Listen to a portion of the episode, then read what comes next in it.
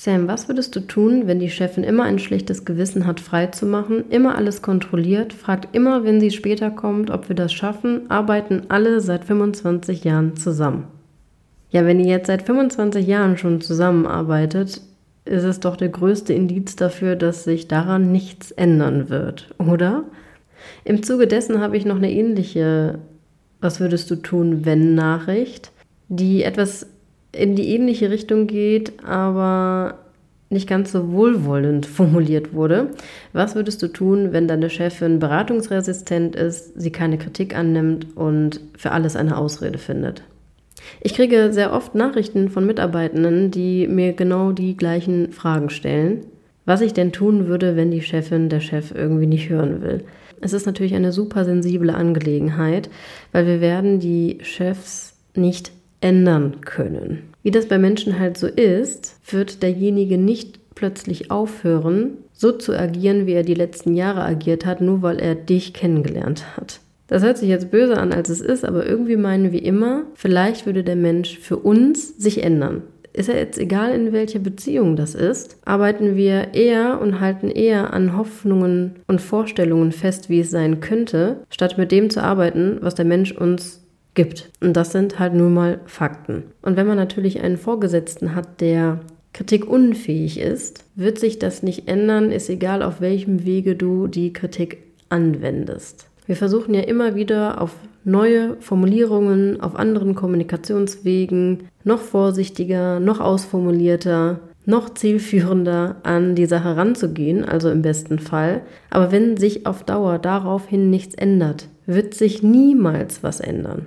Und der Gedanke sollte dann nicht sein, oh, mein Chef oder meine Chefin ändert sich einfach nicht, sondern oh, ich sollte halt langsam mal eine Konsequenz ziehen. Ich bin immer dafür, den Menschen eine Chance zu geben, sich anzupassen oder auf Kompromisse einzulassen, je nachdem, halt zu sagen, das ist meine Sicht, das sind meine Bedürfnisse, so und so würden eventuelle Arbeitsabläufe besser funktionieren, so und so fühle ich oder uns und das Team uns dabei. Aber auf der anderen Seite können wir nicht beeinflussen, was der Gegenüber damit macht. Wir müssen lernen und auch akzeptieren, dass wir nur Verantwortung für uns selbst übernehmen können. Wir können nicht die Verantwortung für unser Gegenüber übernehmen. Wir können nicht die Verantwortung für unseren Chef, unsere Chefin übernehmen. Und wenn du nicht damit umgehen kannst, wie er oder sie das Unternehmen führt, dann musst du die Konsequenz ziehen, weil es beeinträchtigt ja dein Arbeitsleben. Und ich bin kein Fan davon, sich auf Dauer über Menschen aufzuregen und sich selbst aber der Situation auszusetzen. Weil wir haben immer die Wahl. Und wenn uns die Situation auf Dauer unglücklich macht, müssen wir kündigen. Ich weiß, wir sind unglaublich gut in Aushalten und es ist ja auch immer lobenswert darauf zu warten, dass sich der Gegenüber irgendwie dann doch noch einbekommt oder doch noch verbessert.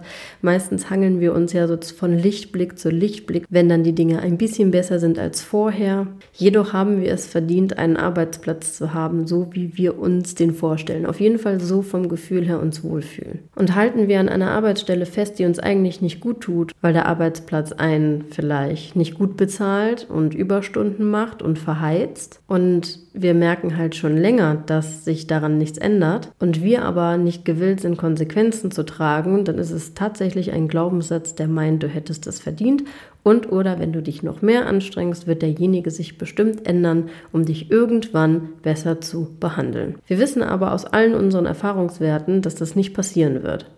Wir alleine müssen auf uns aufpassen. Wir alleine müssen gucken, dass wir uns ein Umfeld schaffen, was so ist, wie wir uns gut fühlen. Und in meiner letzten Arbeitsstelle war das recht ähnlich. Ich hatte eine Chefin, die konnte halt auch nicht abgeben, zulassen, akzeptieren und ist immer über einen gekreist. Und ich habe sehr viel und oft versucht, dadurch, dass wir einen sehr persönlichen Kontakt zueinander hatten, da zu intervenieren, weil es auch einfach auf Dauer sie körperlich und psychisch mitgenommen hat. Dadurch auf Dauer natürlich auch etwas unausgeglichen wurde, ein bisschen cholerisch wurde, unzufrieden wurde und ich gedacht habe, das muss ja auch anders gehen. Und schau, ich helfe dir dabei, dass das anders geht. Wir können das zusammen machen. Es ging nicht darum und niemals darum, ihr den Stellenwert abzubestreiten, sondern durch den guten persönlichen Kontakt etwas auf sie aufzupassen und allgemein wieder eine schönere Harmonie in den Salon zu bekommen. Aber am Ende ist das auch nur eskaliert, weil am Ende möchten viele Menschen einfach nicht hören, was sie besser machen könnten. Das ist schade, aber nun mal Fakt. Nicht viele Menschen auf dieser Welt haben gelernt, mit Kritik umzugehen. Und wenn man an den Punkt kommt, dass man wenigstens gewillt ist, sich das anzuhören, ist man selbst ja meistens das größte Hindernis, was einem im Weg steht. Und das erfordert unfassbar viel Selbstreflexion, Achtsamkeit und auch der Wille, sich selbst zu ändern, bevor sich was im Außen verändert. Und sehr, sehr, sehr, sehr, sehr wenige Menschen können da einen Impuls geben und dann dauert das sehr, sehr, sehr, sehr lange, bevor das Innere sich verändert, damit das Äußere sich für andere verändert. Nicht viele Menschen haben auch gelernt, Kritik zu formulieren ohne jemanden persönlich anzugreifen. Aber grundsätzlich sind einfach viele in diese Chefrolle gerutscht, als sie sich selbstständig gemacht haben im Handwerk. Weil auch da wissen wir, in der Meisterschule kriegen wir jetzt nicht wirklich beigebracht, wie man eine gute Führungskraft ist. Und wie ich auch, muss man da reinwachsen.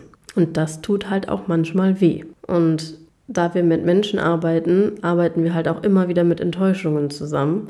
Und nicht jeder kann mit diesen Enttäuschungen oder auch mit diesem Leid das so umpolen und umformen, dass man dadurch persönlich weiter wächst. Und so kann man sich entscheiden, mit wohlwollenden Augen darauf zu blicken und zu sagen, okay, er oder sie hat es halt nie gelernt, ich habe mein Bestes gegeben und jetzt komme ich halt an einen Punkt, dass ich damit nicht umgehen möchte und setze meine Grenzen. Denn wenn ich mir viele ArbeitnehmerInnen da draußen angucke, sind viele daran, sind viele unfassbar unzufrieden mit ihren Arbeitsplätzen und geben sich zufrieden. Vielleicht auch aus Angst, etwas Schlimmeres zu erfahren, weil das altbekannte Leid ist ja auch irgendwie das sicherere. Ich muss aber grundsätzlich sagen, dass ich hatte das zum Beispiel bei meinem Ausbildungsplatz.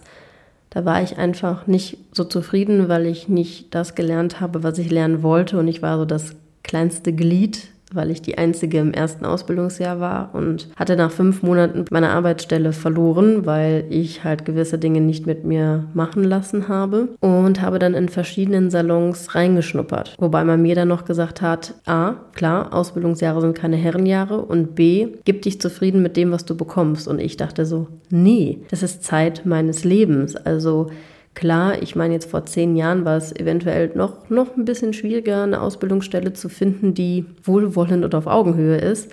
Aber ich wollte wenigstens eine Stelle haben nach den Ansprüchen, die mir damals gereicht haben. Und so habe ich verschiedene Stellen ausprobiert und Probetage gemacht, bis ich eine Stelle gefunden habe, wo ich sagte, okay, da kann ich es auf jeden Fall so lange aushalten, bis ich meine Ausbildung fertig habe. Und ich würde das immer wieder so machen. Ich würde niemals einen Arbeitsplatz annehmen, der mich unglücklich macht.